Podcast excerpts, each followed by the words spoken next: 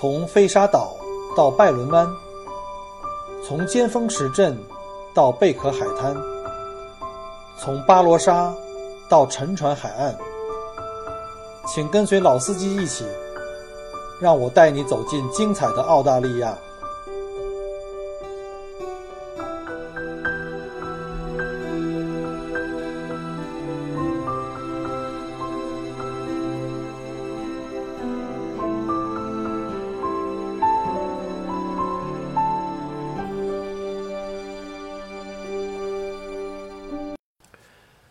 各位听友，大家好，感谢各位订阅和收听 Michael 国聊澳洲。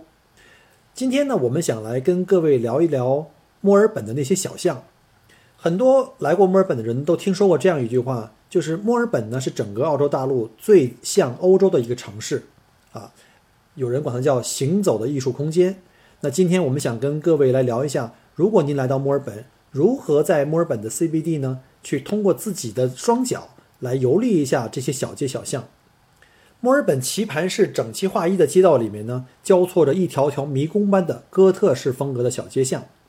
十九世纪的时候，人们曾经乘坐着马车出入在这些呃隐藏在街道间的小巷，而如今这些巷道却成了人们躲避现代喧嚣的好去处。其中有异域风情的餐馆、优雅低调的酒吧、香气诱人的咖啡店、精致小众的精品屋。时不时闯入眼帘的还有各种涂鸦壁画，每一条街巷都彰显着自己独特的个性。有一些古老的街巷呢，还加建了顶棚，啊，被称为拱廊，叫 arcade。在这样寒冷的风雨中，人们也可以继续在街巷内悠闲的闲逛。行走间，你可以轻而易举地感受到这座城市的风情与魅力。来到墨尔本的你呢？我建议就是一定不要错过这种独特的体验。我们给您推荐一条比较好的自助路线，呃，推荐的时长大概在两个半小时到三个小时之间啊。所以建议呢，大家呢可以抽出半天时间来体验一下墨尔本的这个街巷文化。呃，这个路线的起点呢是在联邦广场啊。我们从联邦广场的这个十字路口可以先向对面看，那对面呢就是墨尔本的这个标志性建筑，叫弗林德斯火车站。呃，号称是南半球最古老并且最繁忙的火车站。火车站大门上有一排时钟，上面显示着通往各个方向的火车的这个发车时间。呃，比如说像这个 Williamstown，或者是像 Frankston。那这里呢，也是当年墨尔本人的这个传统约会的老地方啊。一般有一句话，他们叫俗称叫 Under the Clocks，就是说我们在老地方见面，主要是指的在联邦火车站呃广场的这个大门口。从这里过马路呢，再向左转呢，走到了 Degrave Street。Degrave Street 呢是墨尔本最最著名的咖咖啡文化的这个街巷啊。呃，大家知道墨尔本是著名的咖啡之都，但是你到了这里才发现，这里简直是咖啡一条街，每一家都是咖啡厅。整个这条街走进去大概两百三百米长，左右两边全部都是咖啡厅，一家接一家。空气中弥漫着咖啡和美食诱人的香气，在 D Grave 的。Espresso bar 点一杯香浓的咖啡，享受一个慵懒的下午，是我最想干的一件事儿。呃，在这个颇有年代感的座椅呢，是来自于墨尔本旧时的地方法院和当地的电影院。穿过 Degrave Street 呢，与之相交的横街就是 Flinders Lane，这里有很多这个时髦的精品店和本土时尚的设计师的服装店。你还可以逛一逛这个 Craft Victoria，是一间由墨尔本本土设计师设计的手工饰品吧。还有一个时尚的呃买手店叫 Green with Envy，还有专门给本土艺术家创办各种小型展览的 Forty Five Downstairs。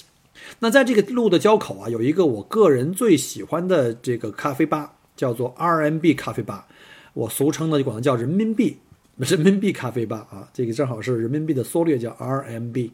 大家有机会的话可以在这儿呃逗留，可以拍个照片，蛮有意思的。那从这个 d e g r a v e Street 呢街口继续向前，就进入了到我们的一叫叫窄巷，这个英文名叫 Center Place。这里呢是墨尔本文呃咖啡文化的浓缩之地，也是发源之地。这条线呢非常非常小，小到的话呢，就是两边的街道的这个宽度啊，大概就只有四五米宽。但是它两边密集着众多的迷你的咖啡馆和小食档，非常非常热闹。这里不管是上午、下午还有傍晚，都特别多的特别多的人在这儿啊聊天呀、喝咖啡。在这些超级迷你的，比如像 Juice Bar 呢，点一个浓汤啦，或者 In 呢要一副面面条，都非常不错的体验。坐在街边啊，看着这个穿梭的人群，那墨尔本的这个街边的文，就是街巷文化呢，在这里体现的是最淋漓尽致的。啊，这是我推荐的这个这个走这条线的第一个要花点时间去体会的一个景点。那再向里面走呢，就是非常著名的这个 Center Way 了。这是一个建于1913年的一个钢结构的建筑，现在被各色的精品店占领啊。这是墨尔本这个古城的一个最核心的一块。穿行过去就到了这个 Collins Street 啊，这就是非常著名的拱廊区啊，叫做呃 Block Arcade。那这样金碧辉煌而又大气的这个 Block Arcade 建于1891年，维多利亚时期的经典的体现。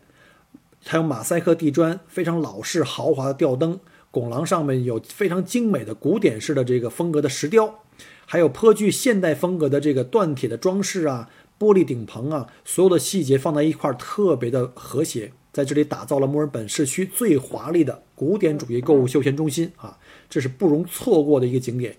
在这里呢，你愿意的话，可以在这个澳洲非常著名的巧克力品牌叫。Highs 的这个旗舰店啊，它的历史呢可以追溯到一九一五年，使用着非常高品质的 Coco 制成的巧克力。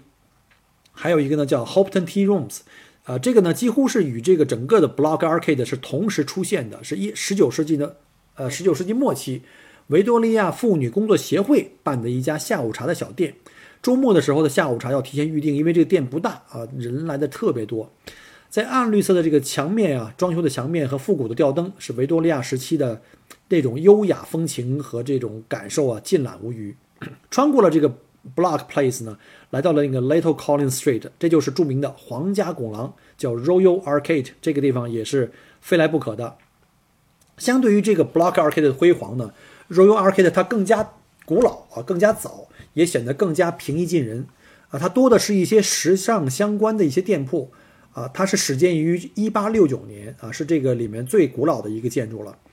别忘了去看一下它最南端啊，有一个标志性的大钟啊，和两边著名的这个叫 Gog and Magog。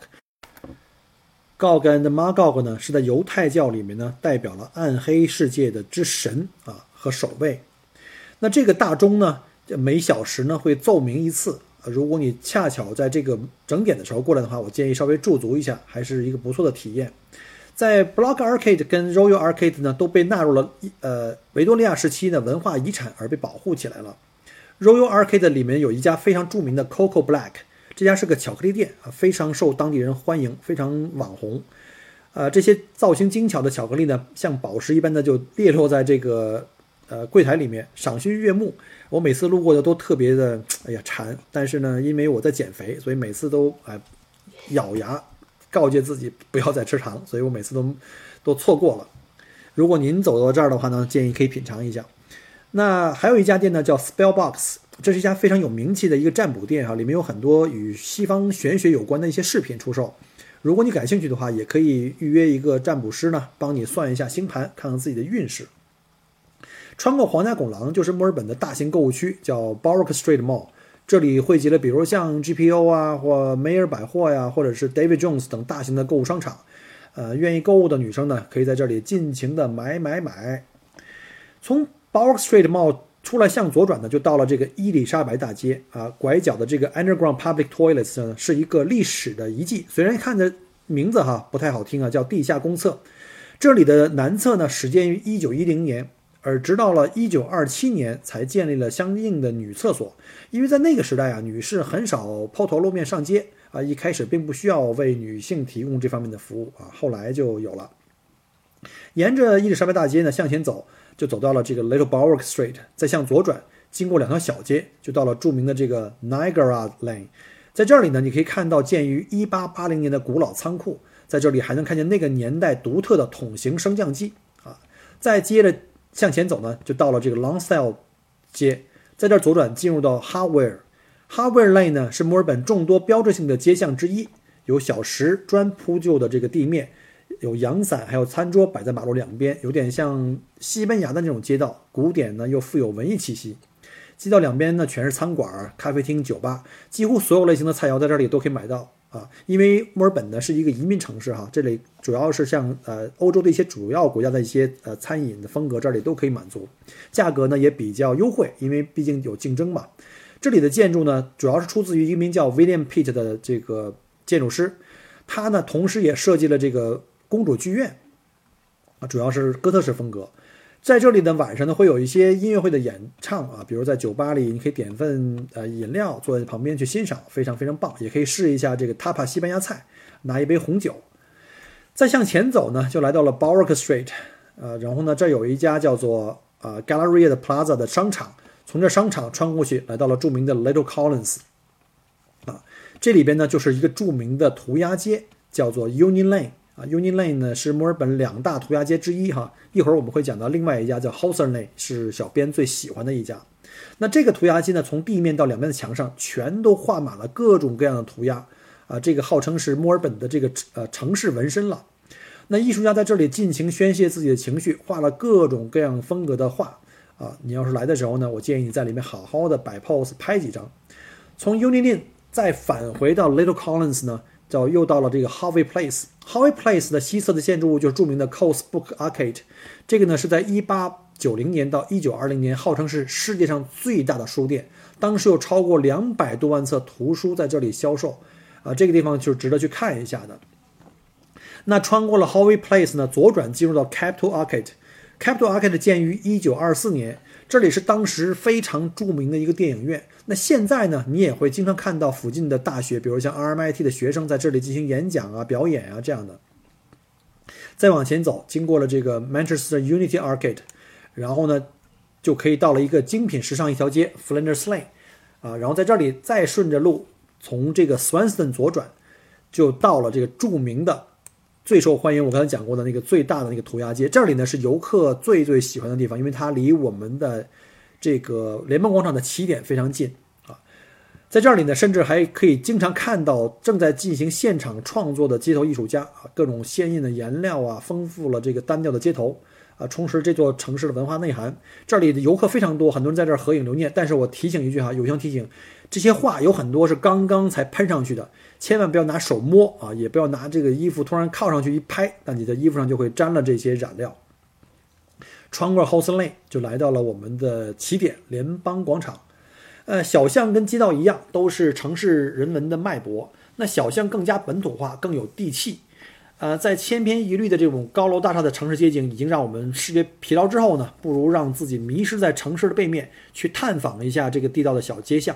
啊，因为有了这些小街巷呢，我觉得墨尔本才是一个非常好玩的、多元文化、多色彩的城市。呃，不管是本土也好，复古也好呢，呃，清新小资也好，这个是墨尔本的一个特色。呃，整个全程的路程大概两点五公里，按照我的步速呢，大概是两点五呃到三个小时。当然了，这要因人而异了。像一些美眉啊，喜欢逛街啊，喜欢这个买东西、喝咖啡和这个拍照，那时间可能要能花去大半天。这就丰俭由人了，呃，我们稍后呢会把全篇介绍这些景点呢，我们会把这个图，呃，这个步行图会发在后面。如果您有机会来到墨尔本，想自己体验一下刚刚我介绍的这些景点的话呢，想自己走一圈，就拿我这张图去做一个呃引导吧。然后呢，同时呢，这些每一个景点呢，我都会拍张照片，你们可以对照着这些照片去找到相应的景点。如果喜欢的话呢，就请给我点个赞吧。我们下期再见，拜拜。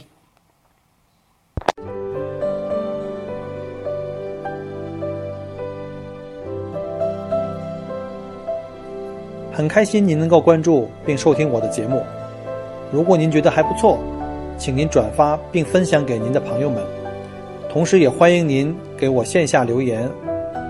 除了喜马拉雅，欢迎您关注我的同名新浪微博“麦狗锅”。同时，希望您关注我们的旅行服务公众号，微信公众号“墨尔本精品小团旅游”，里面有很多澳大利亚的旅游资讯和攻略。